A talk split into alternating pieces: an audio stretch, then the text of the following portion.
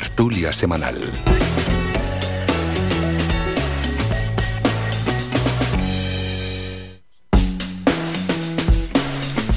Momento ya para iniciar la tertulia en este 1 de octubre, a la espera de la llegada de Julio Ojeda desde el PSOE de Santa Lucía, que ya está en camino. Saludamos a Pilar Mesa de Coalición Canaria, aquí en Telde.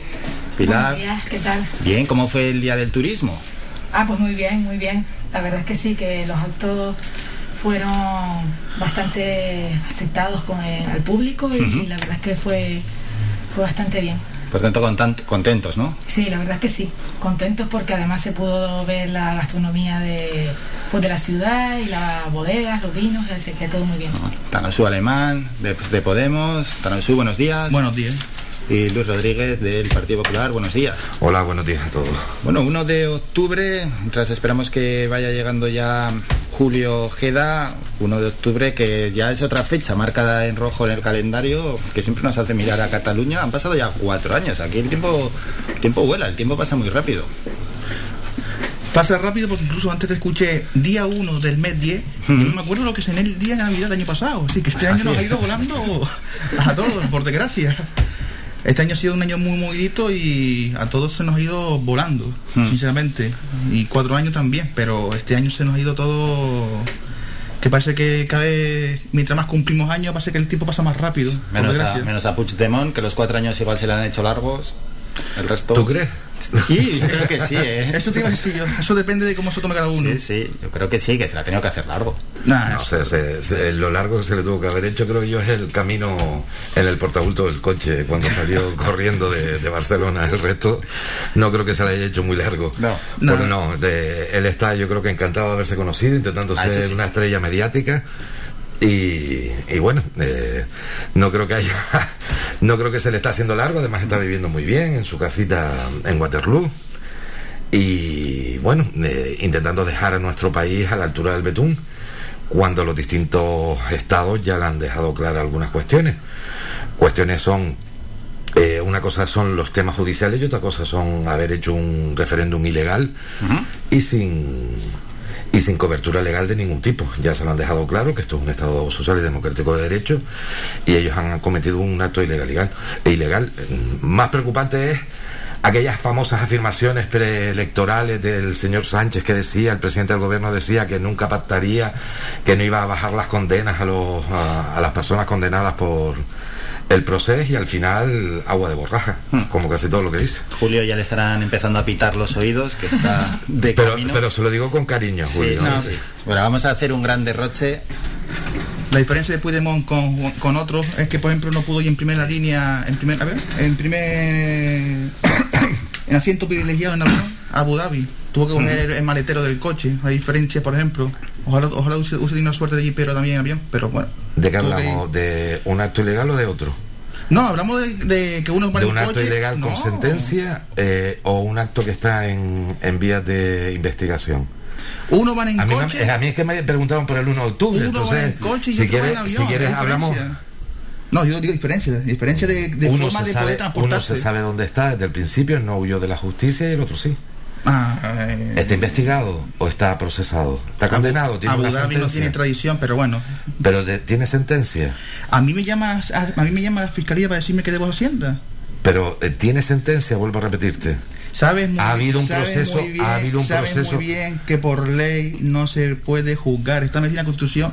En esa misma Constitución que en un párrafo te pone todos somos iguales y al siguiente te pone que no somos todos iguales. Ah, ahí no hay una diferencia No, no ahí. sé qué artículo te refieres en la segunda parte. El primero sí, el segundo no. La inviolabilidad del rey, por ejemplo, del jefe de Estado, que puede hacer y deshacer lo que ¿Es el quiera. jefe del Estado actualmente? Supuestamente con todo, que yo sepa, desde el 75 hasta el 2000. ¿Actualmente es el jefe del Estado? hasta 2012, 13, 14.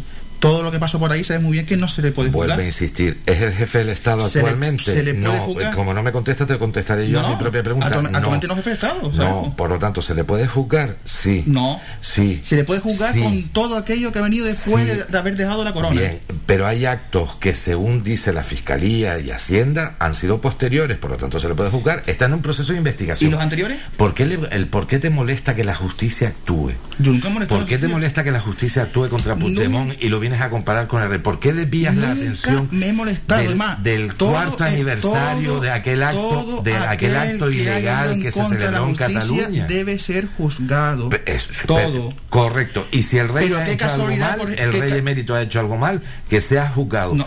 Eh, pero de la misma forma, No, pero Puigdemont, pero, ¿por di- qué deriva? No, pero Vuelvo a insistirte. dile verdad. Cuando, que sea Yo juzgado por los verdad. delitos, no, por los de- pero o la gente que no sepa, para que la gente lo escuche, los delitos o bueno, digamos así, pues, se- pues será juzgado por los posibles delitos desde que dejó la corona.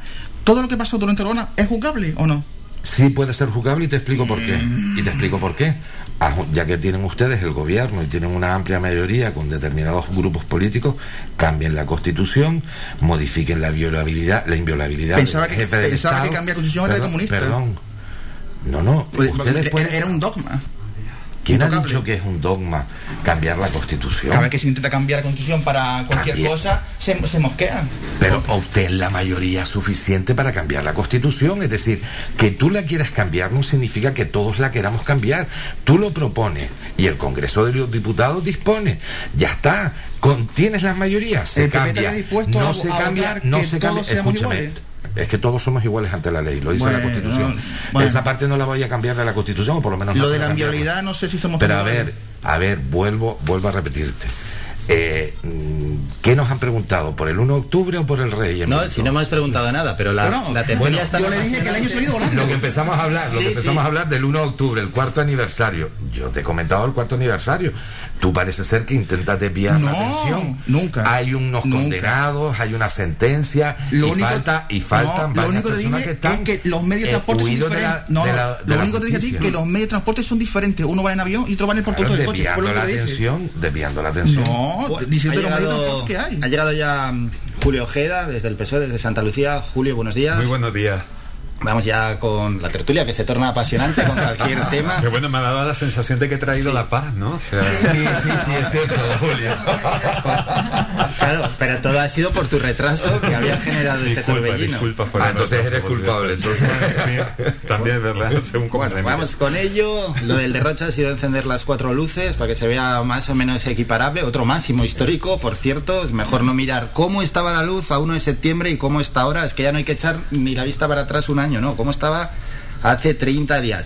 Vamos con más puntos, ¿no? Dentro de la tertulia, ya que la semana pasada pues no estuvieron tanto Julio ni Pilar. Hay que hablar, por supuesto, del volcán, de lo que está sucediendo en La Palma, que ellos mismos también puedan dar su punto de vista, ¿no? Y lógicamente el resto de tertulianos, de los últimos acontecimientos allí y de las medidas tomadas en relación al volcán. Julio.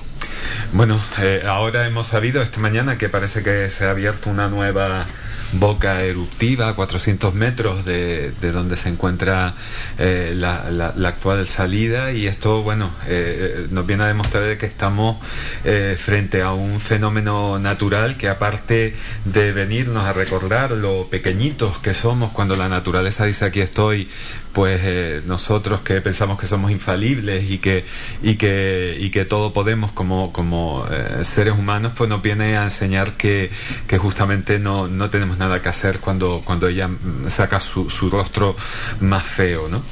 yo eh, desde luego mm, lo primero mm, es mostrar siempre la, todo todo el apoyo toda la solidaridad al, al pueblo al pueblo palmero sobre todo porque eh, son muchísimas las personas que lo han perdido todo eh, conservan lo más importante que es evidentemente la vida, pero sí es verdad que han quedado sepultadas bajo toneladas de, de lava a mil, a mil grados de, de temperatura, pues creo que hay muchos sueños, muchos proyectos, muchas ilusiones, mucho pasado de centenares de personas, de palmeros y palmeras que, que, que este volcán de alguna manera les ha, les ha truncado eh, la vida, ¿no? Y, y bueno, yo creo que con respecto a cómo, a cómo se ha cómo se está actuando. Todavía nos encontramos frente a una situación de emergencia.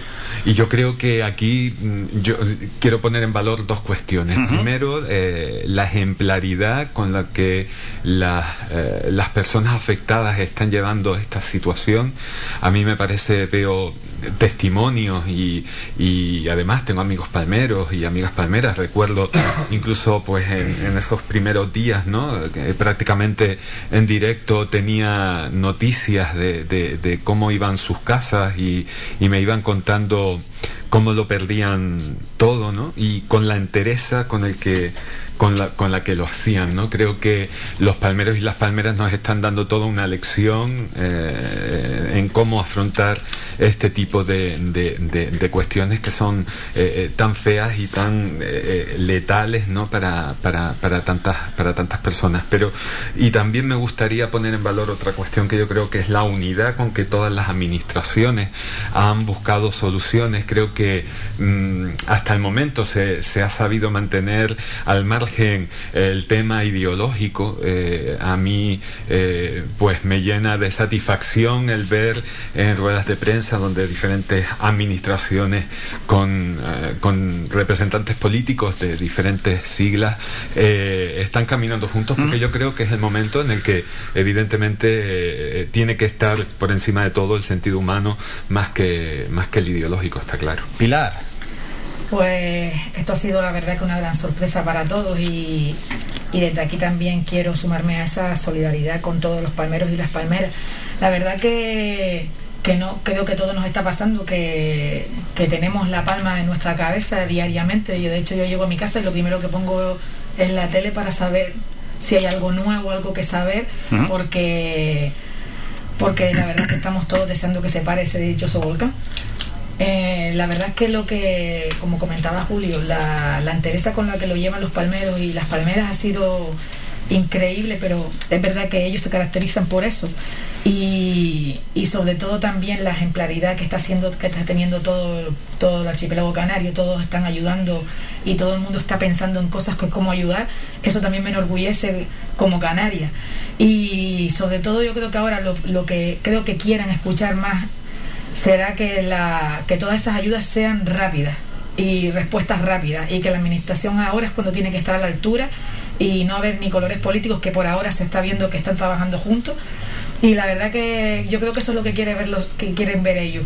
Que sean soluciones rápidas a corto plazo y que no haya protocolos que sean difíciles para ellos para solicitar ese tipo de ayuda sino que sea darle las facilidades y que por lo menos vean que a corto plazo van a tener unas ayudas, pero que a largo plazo también van a, van a tenerlas y poder tener todos una vivienda digna. Sobre todo, que, se vean ahora mismo con esa tranquilidad.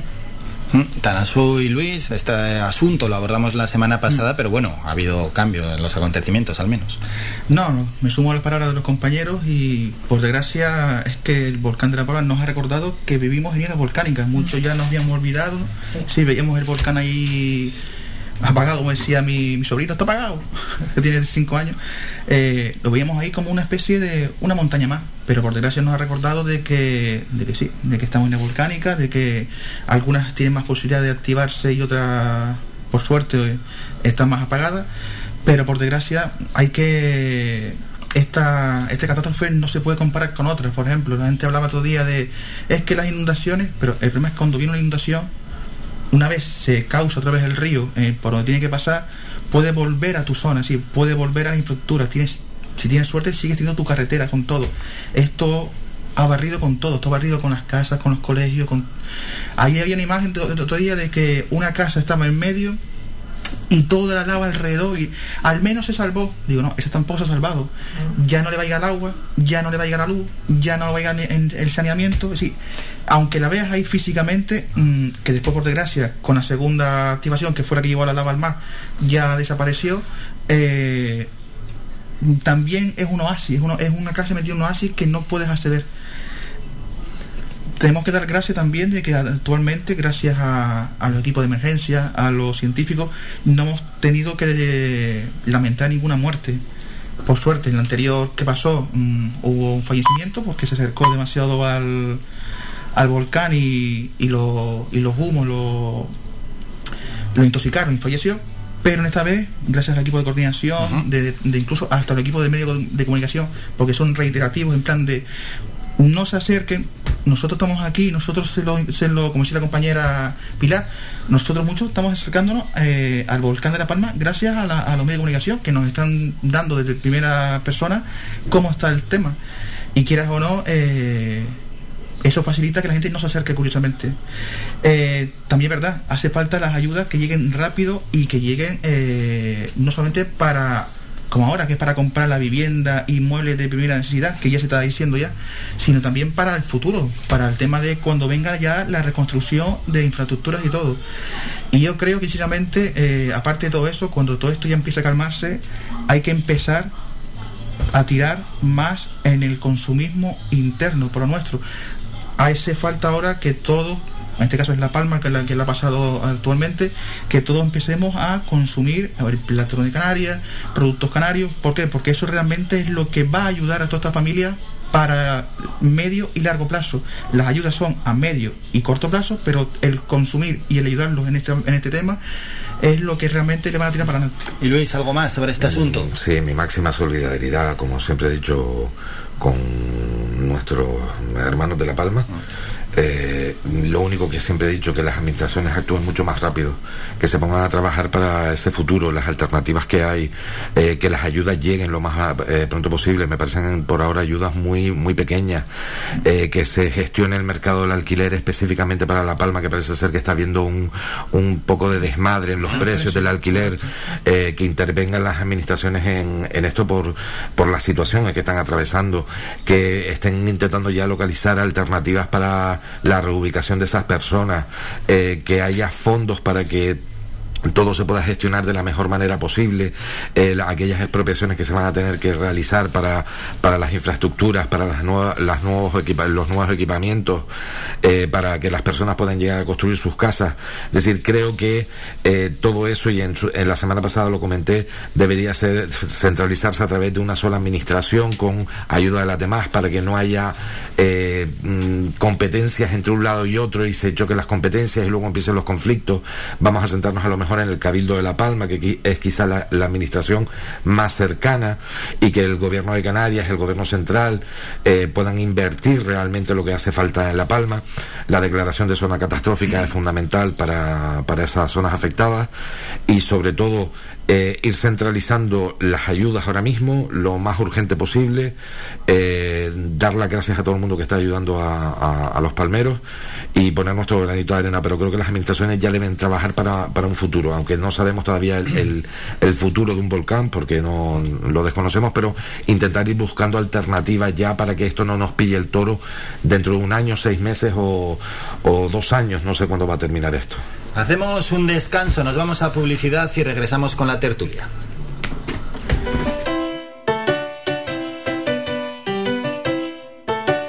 Estás escuchando Faikan Red de emisoras Gran Canaria. Sintonízanos en Las Palmas 91.4. Faikan Red de emisoras. Somos gente, somos radio.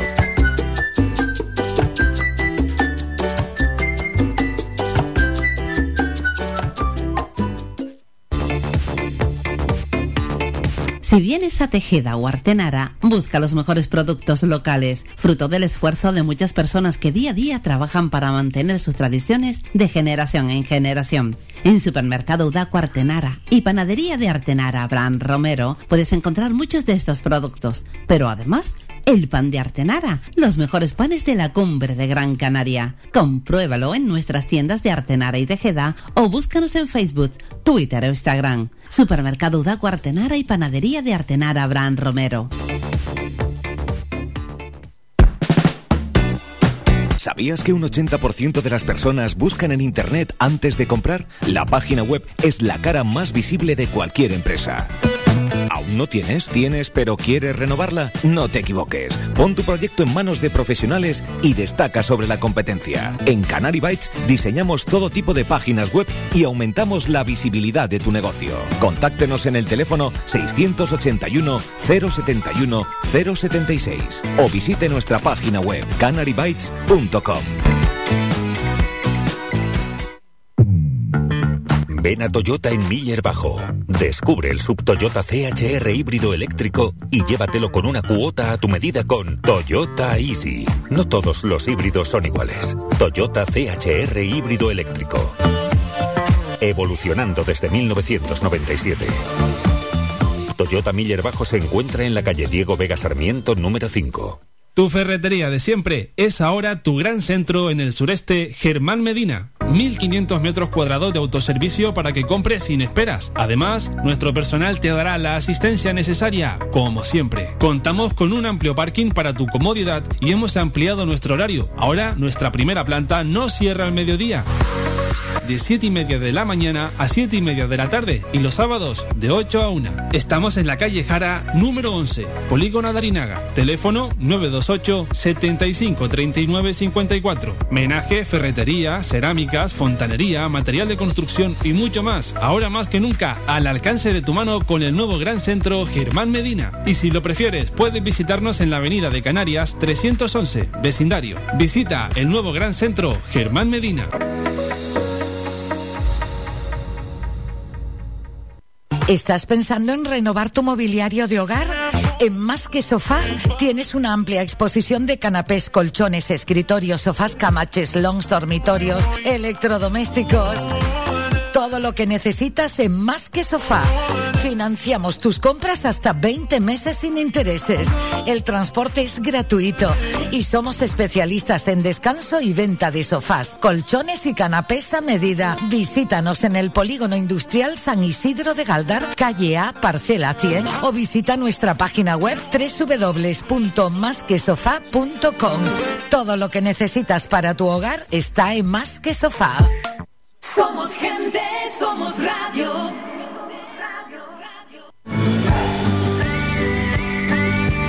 Escuchas Las Mañanas de Faicán con Álvaro Fernández. Continuamos en la tertulia y hacía ya tiempo que no hablábamos de la situación pandémica y es que, bueno, entre otras cosas, pues otros acontecimientos han centrado la atención mediática. Hay varios asuntos que atender. Uno es que el TSJC ha suspendido el acuerdo del gobierno canario de ampliación del cierre de los locales de ocio nocturno que no deja de ser casi algo anecdótico porque solo han echado para atrás una hora, pero bueno, también hay que poner en valor que el, el TSJC le ha echado casi todo abajo al gobierno canario.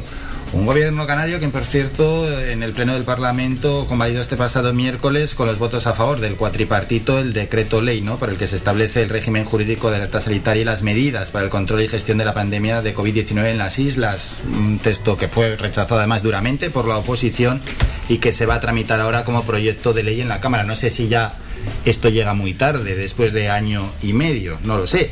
Y lo que estamos viendo por parte de otras comunidades que están relajando de manera bastante destacada las medidas anti-COVID. Pilar, ¿cómo está la situación pandémica? Bueno, eh, está claro que ya nos estamos adaptando, nos estamos como acostumbrando a que cada vez pues, pues esto va, es una realidad que va mejor pero también nos estamos acostumbrando mucho ya a vivir así y cada vez está claro que la gente se va a relajar porque está cansada de, todo esto. Pero sí es verdad que eh, con, el tema del ocio nocturno y todo esto, está claro que de que el gobierno de España pues quitó el estado de alarma y le pasó las responsabilidades a las comunidades autónomas, pues lo único que ha pasado es que se están echando la pelota unos a otros. Esto hemos llegado a veces a un caos y creo que aparte que los jueces pues están un poco para, para los jueces no están para gobernar ni para tomar decisiones administrativas. Creo que para eso eh, debe estar el Estado. Así que lo que ha pasado pues es algo repetitivo que está claro que lo que necesitamos es una ley para que todo vaya, que, tenga todo, todos los derechos fundamentales, que no se que no estén en contra de eso y que a la vez podamos estar regidos todos, todos por igual, porque parece que a veces un canario pues no tiene no igual que el País Vasco o que si Valencia y como si la pandemia fuera distinta eh, depende de la comunidad autónoma. Vamos con más opiniones. Tanosu Alemán de Podemos. Bueno, recordamos a los oyentes que ya estamos en Gran Canaria en nivel de alerta 1. Por suerte hemos bajado, menos, menos gracias a Dios, como dice la compañera Pilar. Eh, sinceramente, es que yo, sinceramente, el, yo me acuerdo que hace un mes o dos meses estuvimos hablando de que el Tribunal Superior de Justicia le tiraba abajo al gobierno por poner medidas restrictivas en el ocio nocturno, ahora que ha hecho lo contrario, que ha ampliado el tema de horario de ocio nocturno, se lo vuelve a tirar. Es que ya no sabe ya uno ni, ni qué esperarse con el tema de, las restricciones. Es que parece que... Es que al final, eh, al final la mejor medida va a ser la que va a ser Madrid el lunes todo el mundo sin restricciones, sin mascarilla y todo el mundo a la calle y, y- cada uno rece a su propio Dios, a su propio Dios. Porque sinceramente es que cuando toman medidas para evitar que una pandemia se extienda, mm, caes mal y, y parece que eres malo. Cuando no tomas medidas eh, para evitar ese, ese- esa expansión, parece que, que es lo mejor y que todo el mundo lo quiere. No sé, es que yo sinceramente no, no entiendo est- est- esta dinámica.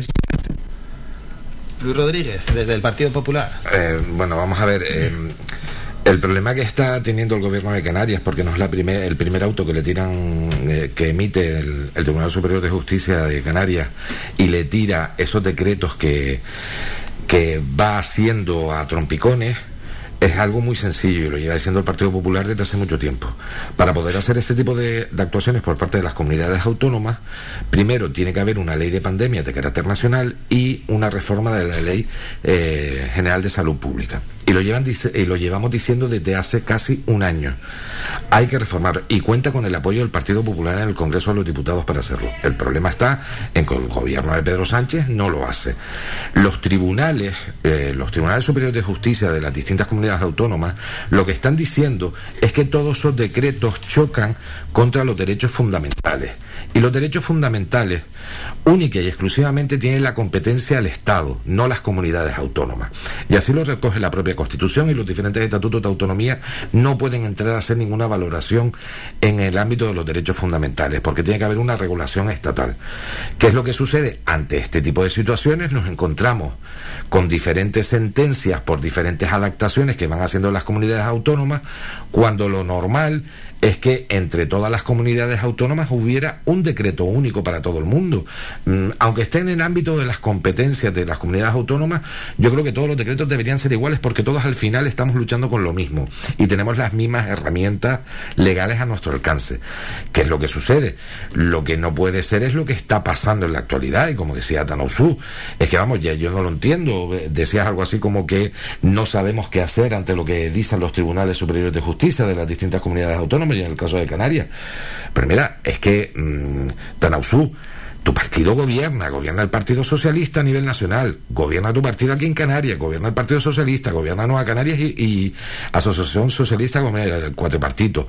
Pues mire, tengan en cuenta que todo esto ya vino dicho por la Sala Tercera del Tribunal Supremo, que ojo, cuando vayas a tocar los derechos fundamentales, necesitas una autorización previa. Y eso lo ha aprobado los partidos que gobiernan a nivel nacional, que es el tuyo y el, el de Julio, el Partido Socialista y, el, y, y Podemos. Entonces, ante esta situación nos vamos a encontrar siempre, desde que tocamos derechos fundamentales, los tribunales de- superiores de justicia van a paralizarlo. Parece ser que esta vez es una cuestión de defecto de forma.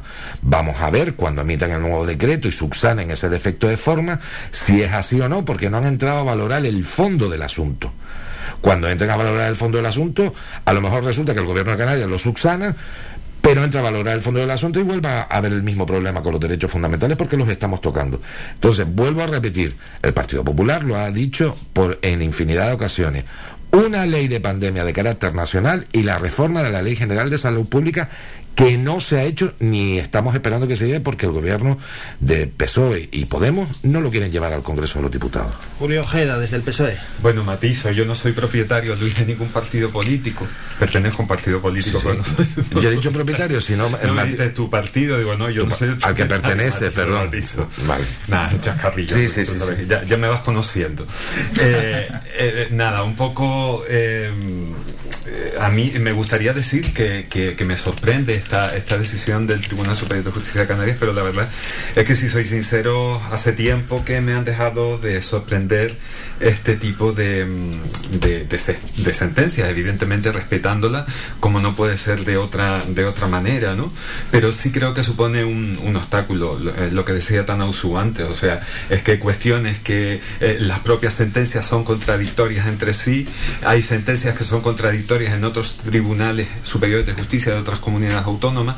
El ordenamiento eh, que, existe en el, Estado es el de, las comunidades autónomas y tienen también eh, sus competencias. Pero eh, yo creo que esto, y es lo que subyace detrás de todo esto, eh, para quienes verdaderamente es un varapalo, es para los empresarios del ocio nocturno que llevaban muchísimo tiempo esperando, de hecho es, el sector económico que, se ha incorporado al final ¿no? de, esta, de esta recuperación económica y una hora para el ocio nocturno significa eh, pues mucho, ¿vale? Porque bueno, las cajas varían mucho dependiendo del horario en el, en el que se abra. Pero si rascamos un poco más en esta noticia porque nos estamos quedando aquí con el cascarón, con el que eh, el Tribunal Superior de Justicia de Canarias eh, poco menos que tumba una iniciativa del, gobierno de Canarias y aprovechamos un poco para hacer árbol de, leña del árbol caído, ¿vale? Que, es lo habitual, pero mm, nos quedamos en la cáscara. Es que detrás de esta sentencia hay una denuncia y esa denuncia la ha puesto una asociación que se llama Liberum. Liberum. ¿Ustedes la conocen? Yo la conocí a raíz de esto. Yo también. Vale, y entré en su página web. Su, su, historial. Vale, entonces si es verdad, yo no, no, la conozco, es lo que yo he podido percibir a través, simplemente de lo que he visto a través de su página web, donde se definen como una asociación ciudadana que busca la justicia a partir de la verdad y de la libertad. No sé lo que pensarán los empresarios y empresarias del ocio nocturno cuando han visto que en, aras de la verdad y de la libertad pues les están perjudicando. Y me gustaría saber qué tipo de, porque así es como se definen ellos pero qué es lo que se mueve detrás de esta asociación. Qué tipo de, filosofía de intereses eh, de acciones son las que las que las que promueven una asociación a, nivel nacional y yo creo que a quien hay que poner ahora en este en este en este pedestal y ver quiénes son verdaderamente promoviendo este tipo de cuestiones y qué intereses son los que hay detrás, eh, eh, a quien tenemos que poner eh, sobre quienes tenemos que poner el foco, quería decir, es sobre esta asociación que ha promovido esta, esta, esta sentencia. O sea que entonces no, respetamos el principio de poder acudir a los tribunales. Yo no estoy, de, yo no estoy de acuerdo con lo que, lo que han hecho, ¿de acuerdo? Pero cada uno es libre, pero cada uno es libre. A ver, cada uno es libre. Claro, entonces para eso está el, derecho a la tutela judicial efectiva, reconocido en el artículo 24 de la Constitución y demás. Entonces, si ellos consideran que se les está vulnerando su derecho, tienen los, los juzgados y los tribunales. pero, pero, pero permíteme, se llama legitimidad. Permíteme, permíteme. Una cuestión de legitimidad. Si son, no, si eso hubiese sido así, es, existe una cuestión de responsabilidad. Existe una, existe una cuestión de responsabilidad. caso es una entidad absolutamente externa que vuelvo y reitero, yo no conozco porque es la primera noticia que he tenido y tampoco he tenido mucho tiempo de investigar más. Pero en cualquier caso, vamos, legitimidad para que ellos se sientan vulnerados porque el, ocio nocturno cierre una, una hora más pronto o más tarde, creo que no les afecta para nada, o sea, no, tienen una Julio, vinculación directa. Julio, a ver, los empresarios, Julio, si la norma está mal, no es porque esa gente ha presentado un recurso. pero déjame terminar, déjame terminar, Julio. Es que sabes lo que pasa, que cada vez que empiezo, tú me interrumpes y me gustaría poderte argumentar lo que te quiero decir. Ya eh, nos queda claro que cualquier persona puede ir a los tribunales y eh, solicitar un recurso sobre algo que considere injusto. Bien, la responsabilidad no recae, tú no puedes pretender, como parece en, el argumento que tú me, me, trasladas, en que el responsable son esta, esta asociación. No, no, la responsabilidad es quien legisla. Y en este caso, quien lo propone es el gobierno de Canarias, ¿de acuerdo? Que es a través del Partido Socialista y Podemos. ¿Qué es lo que sucede? Te lo dije desde el principio de mi intervención con respecto a este tema. El Partido Popular ha dicho, estos problemas se podrían solucionar si hacemos una ley de pandemia a nivel nacional y reformamos la Ley General de Salud Pública. Y no se ha hecho. No podemos dejar al amparo de las comunidades autónomas cuestiones de ámbito de derechos fundamentales, que es lo que siempre estamos rozando.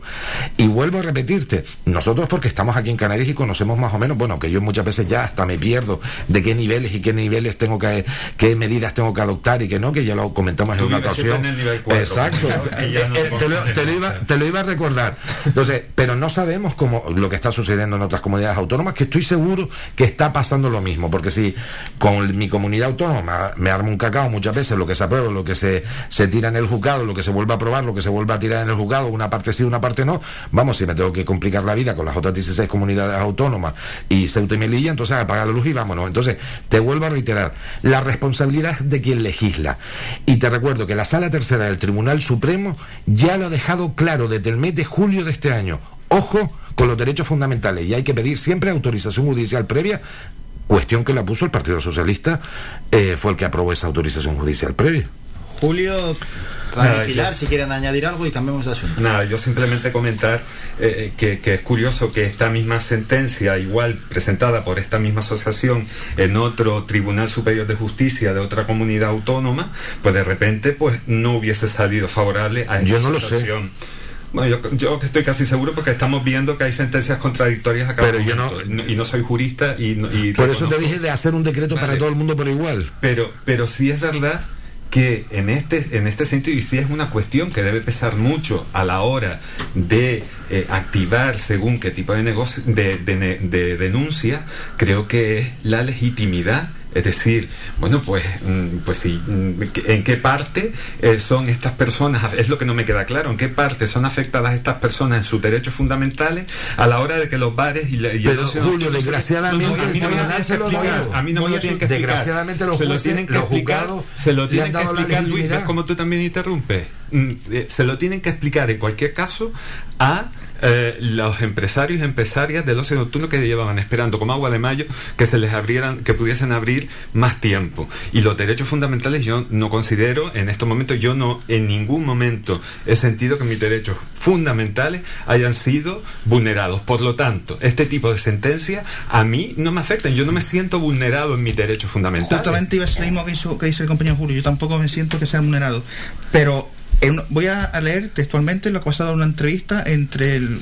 Voy a decir publicidad, así, no da, así también nos no da un poquito de, de money aquí, a la radio. A ver si verdad. esperemos. A veremos si no, pero digo, digo la prensa, para que, le digo el, el- el periódico para que vean que no es inventado. Sí, fue una entrevista entre la presidenta de la asociación Liberum con el confidencial. Después de un par de preguntas, y pone, según el grupo de Liberum, hay vínculos entre Bill Gates y la farmacéutica Pfizer.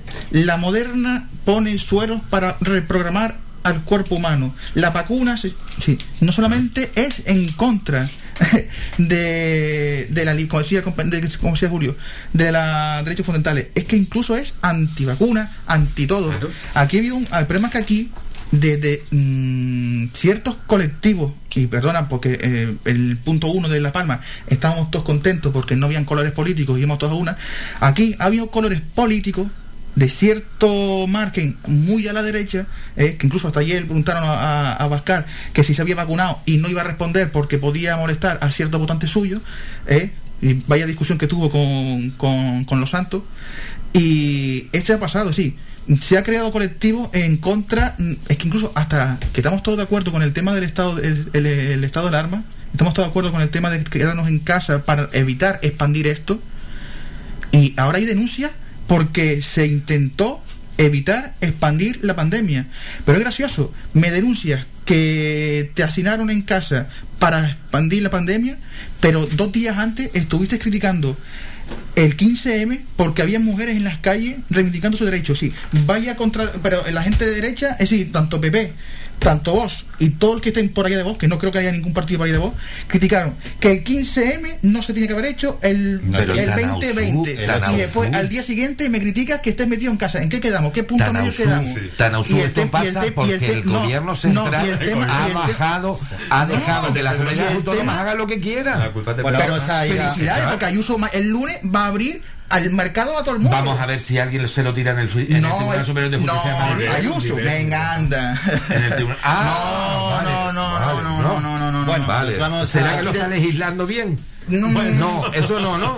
Puede Mire- ser. mi- miremos los apellidos, miremos los apellidos que están allí. Los apellidos de los vale. jueces. Tú le Como el la como el la como el tribunal de cuenta que el, que el hermano es Ah, el hermano vale. de Aznar, botella El hace- tribunal de cuentas que hace, fue, que hace- hace- hace- hace lo que sea con, con las casas que vende a un fondo buitre y no la condenan. Vaya, Vamos a publicidad y regresamos con un nuevo asunto.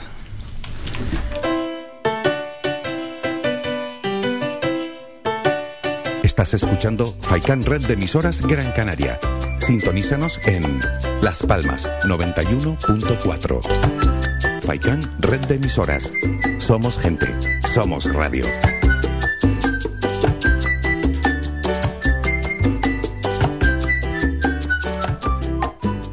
Tu ferretería de siempre es ahora tu gran centro en el sureste Germán Medina. 1500 metros cuadrados de autoservicio para que compres sin esperas. Además, nuestro personal te dará la asistencia necesaria, como siempre. Contamos con un amplio parking para tu comodidad y hemos ampliado nuestro horario. Ahora, nuestra primera planta no cierra al mediodía de 7 y media de la mañana a 7 y media de la tarde y los sábados de 8 a 1. Estamos en la calle Jara número 11, Polígono Darinaga. Teléfono 928 75 39 54. Menaje, ferretería, cerámicas, fontanería, material de construcción y mucho más. Ahora más que nunca, al alcance de tu mano con el nuevo gran centro Germán Medina. Y si lo prefieres, puedes visitarnos en la avenida de Canarias 311, vecindario. Visita el nuevo gran centro Germán Medina.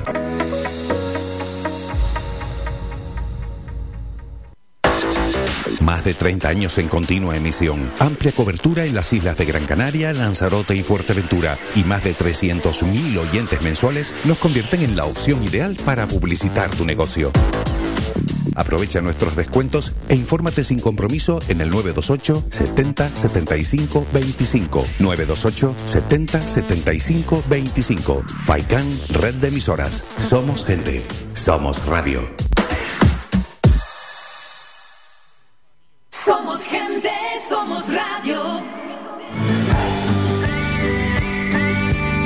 Escuchas Las Mañanas de Faicán con Álvaro Fernández. Bueno, vamos con el siguiente tema. Va a centrar la atención el ministro Escriba. No sé si Luis lo tenías antiguamente en aquella quiniela que hiciste o no, el ministro. Como fallé en algún nombre, pero Bueno, no, y- no recuerdo. Y hay varios asuntos que comentar sobre el ministro. Una noticia que traía, por ejemplo, el diario.es esta semana es que planea endurecer los requisitos de acogida de los migrantes que lleguen en patera. Tana, vamos con este asunto. Primero decir que me equivoqué antes y no era 15M sino 8M. Gracias por, por son muchas M en la cabeza ya. Eh, Fue el subconsciente. subconsciente. El compañero Julio me va, me va a perdonar, pero eh, aquí creo que el, que el ministro Escrivá se ha equivocado. Es más, incluso, mm, a mi forma de ver, gracias por recargarlo así, Álvaro, inmigrantes que llegan en patera. Parece que solo enviamos el foco a- al peor colectivo, sí. Lo vuelvo a repetir, la mayor parte de la migración que llega a España viene por aeropuerto. El típico la típica persona que, como hacen inmigración en cualquier parte del mundo, llega con un visado de estudiante, un visado de trabajo, X, y después eh, se queda en la zona. Sí, volvemos a enviar el foco otra vez a- al, al, al pobre que llega en patera. Esto no sé si esto tiene alguna correlación con lo que decía la semana pasada la, la alcaldesa, que es que parece una suma, sí. La alcaldesa Mogán de, oye, mándamelo para allá arriba y ahora parece que te lo mando para allá arriba, a Arinaga, en vez de llevarlo al puerto de, No, de, eso no lo de- dijo de la alcaldesa Mogán. ¿Qué dijo? Eso no lo dijo. ¿Qué dijo? Ella propuso mantener eh, que los migrantes que llegaran de en patera estuvieran en el puerto de Arinaga. Eso es Una propuesta. Sí, sí, eso no que se lo llevaran. Una propuesta. Pero bueno, da igual. Poner eso lo y hablamos la llevar, semana pasada. el, el- el problema es el verbo, poner y llevar o Proponer. proponer. Bueno, Proponer. propuso, en vez de Arguiní, eh, Arinaga. Con unos motivos. Perfecto. Ahora, parece, ahora sale esto. Eh, después dice el tema de, de acogida humanitaria solo, eh, de excluir, perdón, a los hombres eh, sanos de países que tengan extradición. Es decir, que si tienes un país con extradición de España, entonces tu problema no es lógico y no es real. Sí, hay sinceramente cosillas que no, que no entiendo. Más, ya ha habido varias ONG que han dado gracias a que esto solo duró 24 horas, porque después esto va a haber, problemas. Sí, ya pasó anteriormente cuando hubo un cribado de este tipo con otro gobierno, para no decir los colores políticos, y en el que se vieron muchos inmigrantes en las calles pidiendo, en Andalucía sobre todo, para poder seguir su ruta migratoria hacia el norte de Europa. Decir, no solamente hay que mirar eso, hay que mirar también el tema de, oye, ¿qué nos puede pasar si pasa esto? Escriba lo voy a poner en la quiniela, se- seguro. Entra entonces en voy a entrar, lo voy a poner. Eh, no solamente eso es peor todavía, es decir, y, y en una, en lo que acabas de decir, es inmigrantes que lleguen en patera, pero además dejar sin acogida humanitaria a los hombres solteros sanos de países que España con los que España tenga acuerdos de extradición. Alucinante. Hombres sanos. Es decir, aquí mm, solamente puede ser los hombres, no puede ser nadie más. No voy a nombrar el, el otro nombre común por si acaso luego diga que, que estoy a favor del patriarcado. Eh, el ministerio tardó menos de 24 horas en tirar la norma hacia atrás. Sí, lo ahora. Y el secretario de Estado de Migración lo que dice es que es que necesita más tiempo de estudio. Entonces, ¿para qué la publicaste? ¿Para qué lo, lo hiciste? Es decir, es que me parece, eh, perdón, de traca. Es decir, es que se está llevando el premio al, al ministro más mm, hablador en fuera de plazo y fuera de tiempo en estos momentos. Que bueno, ya estamos acostumbrados a muchos ministros en este, en este gobierno. Pero vamos a ver, si tú haces una norma, la habrás estudiado. Si tú haces una norma, sabrás los efectos de la norma. Si tú haces una norma, tendrás unos servicios jurídicos y técnicos que te habrán amparado a que esa norma haga y unas responsabilidades Correcto. sociales y políticas. Pues si no, no, no es normal que tú publiques una norma y a las 24 horas eh, la tires para atrás. Luego nos quejamos de lo que digan los juzgados. Hombre, claro, si no sabes hacer una regulación concreta, pues entonces estamos en las que estamos ahora mismo. Pero estoy de acuerdo contigo en una cosa, eh, Tarausú, y, y otra vez volvemos a estar de acuerdo en algo. Es decir, los que lleguen en patera y los que llegan por el aeropuerto, que son muchos más, la patera es más espectacular Más visible. de cara, no es más espectacular de cara a, lo- a muchos medios de comunicación, pero muchos llegan en, en aviones a nuestros aeropuertos.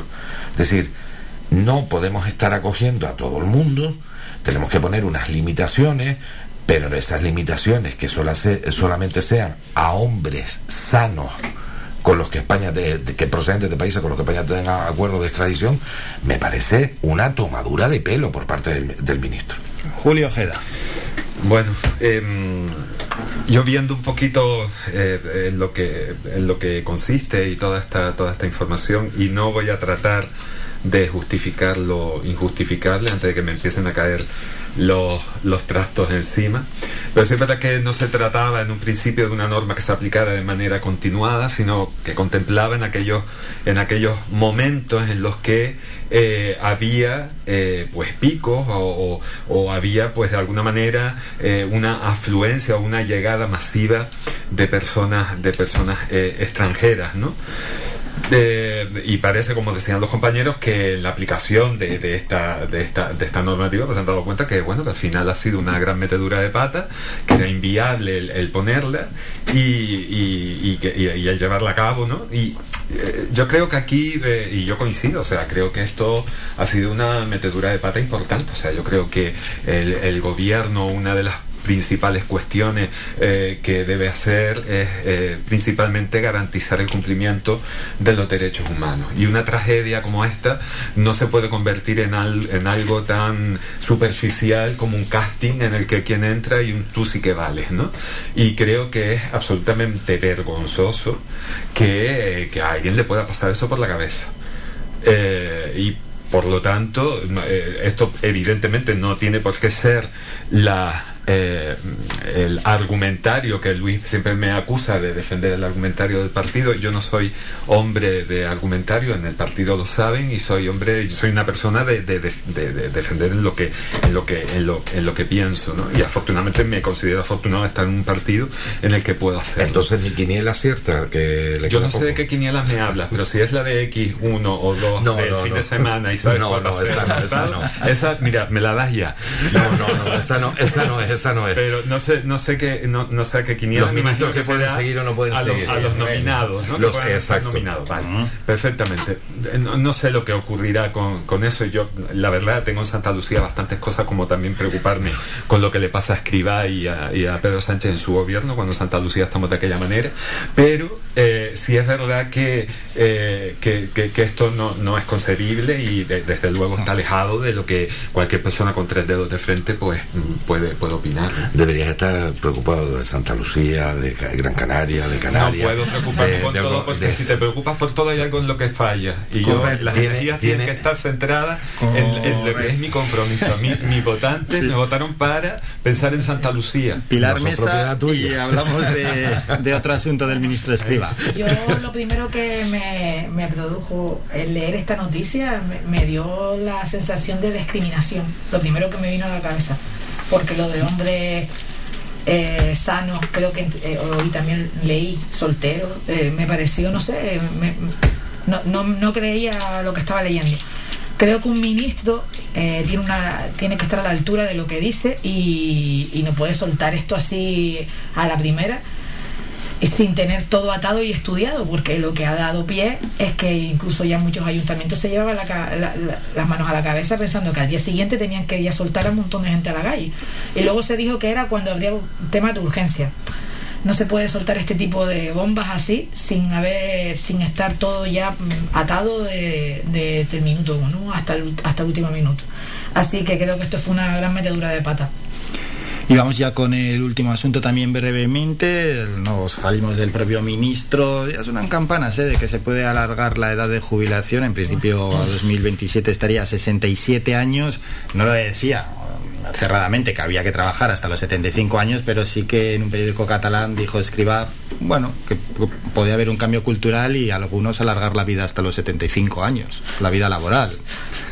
Sí, bueno, lo que pasa, Especifica eso. Lo que pasa es que, vamos, mm, creo que eh, a muchísima gente los pelos se le pusieron de punta. Es decir, mm, eh, estamos hablando de los 75 años, la jubilación, llegar a esos, a esos límites de mm, las personas, pues miren, ya de paso que las empresas y el sector público hagan un, un seguro de, de- de defunción, porque vamos, será directamente terminar de trabajar y irnos ya de esta vida.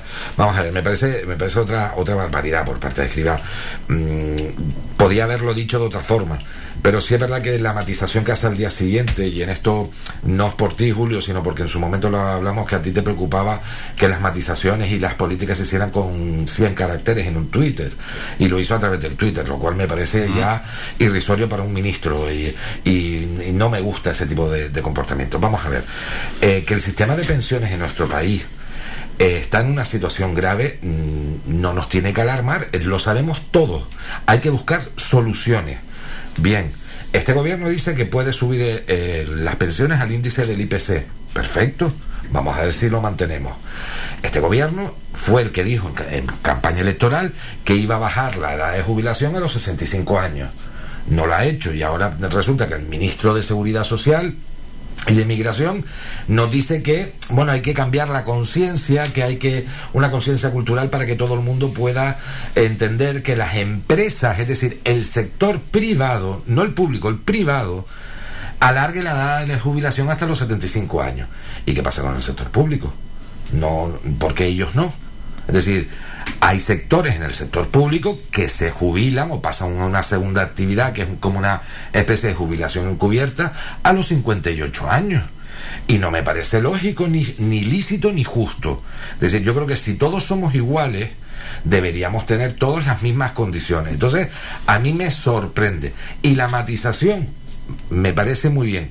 Lo que quizá el ministro tenía que haber dicho es, no poner, poner un tope para jubilarte, para poderte jubilar, y el que se quiera seguir prorrogando y se quiera seguir trabajando, que lo haga libremente, por una decisión entre el trabajador y la empresa, o el funcionario y el sector y la administración que trabaja.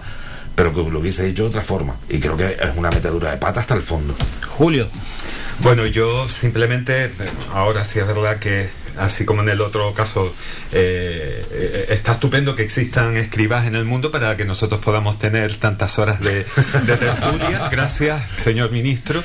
Eh, pero eh, sí es cierto que en este caso son unas declaraciones que considero, y así lo matizó el, el ministro, que, habían sacado del, contexto y creo que, que bueno que tampoco hay que ir mucho más allá. Eh, Luis lo decía la situación es la que es y todos nos tenemos que estar planteando. Es decir y esto pues le va a tocar o al PSOE o le va a tocar al PP o le va a tocar a, mm, Podemos a cualquier eh, grupo político cualquier presidente que tenga que tomar algún tipo de decisión. Y yo estoy seguro que todos estarán de acuerdo conmigo en el- bueno o por lo menos es mi percepción que yo comparto y si alguien está de acuerdo conmigo que, que lo diga y si no que calle para siempre pero eh, yo la sensación que tengo que cada vez que me voy acercando a la presunta edad de jubilación resulta que la van retrasando Entonces, por lo tanto, ya yo he tenido tiempo suficiente, lo diga escriba o no lo digan, para irme concienciando de que yo tendré que ir a trabajar con el taca-taca y con una unidad de lo que sea, insuflándome oxígeno, mi botella de oxígeno,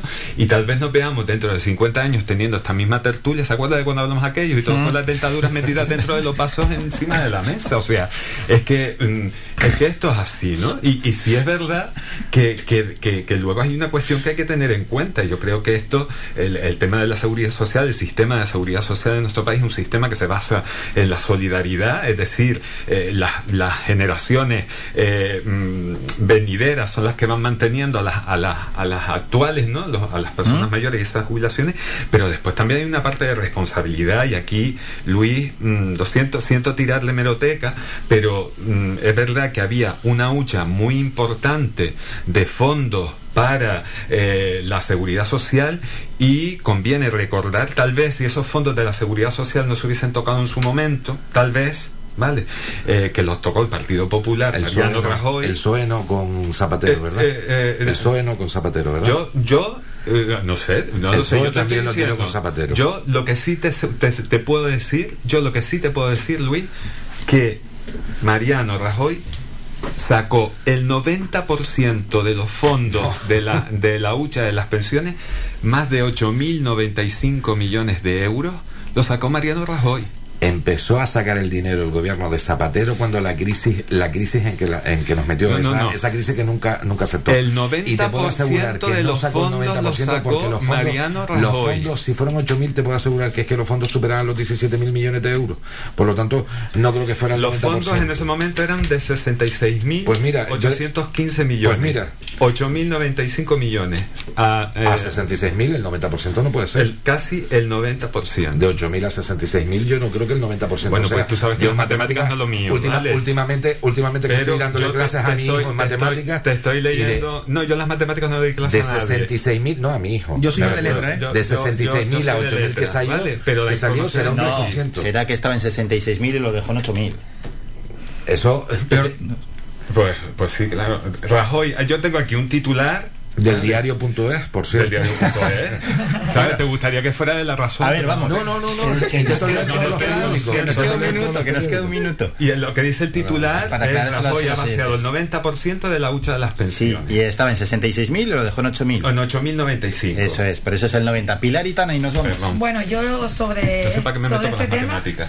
lo de la frase de un cambio cultural de los 55 a los, a los 75, yo creo que el 7 se le fue de contexto totalmente.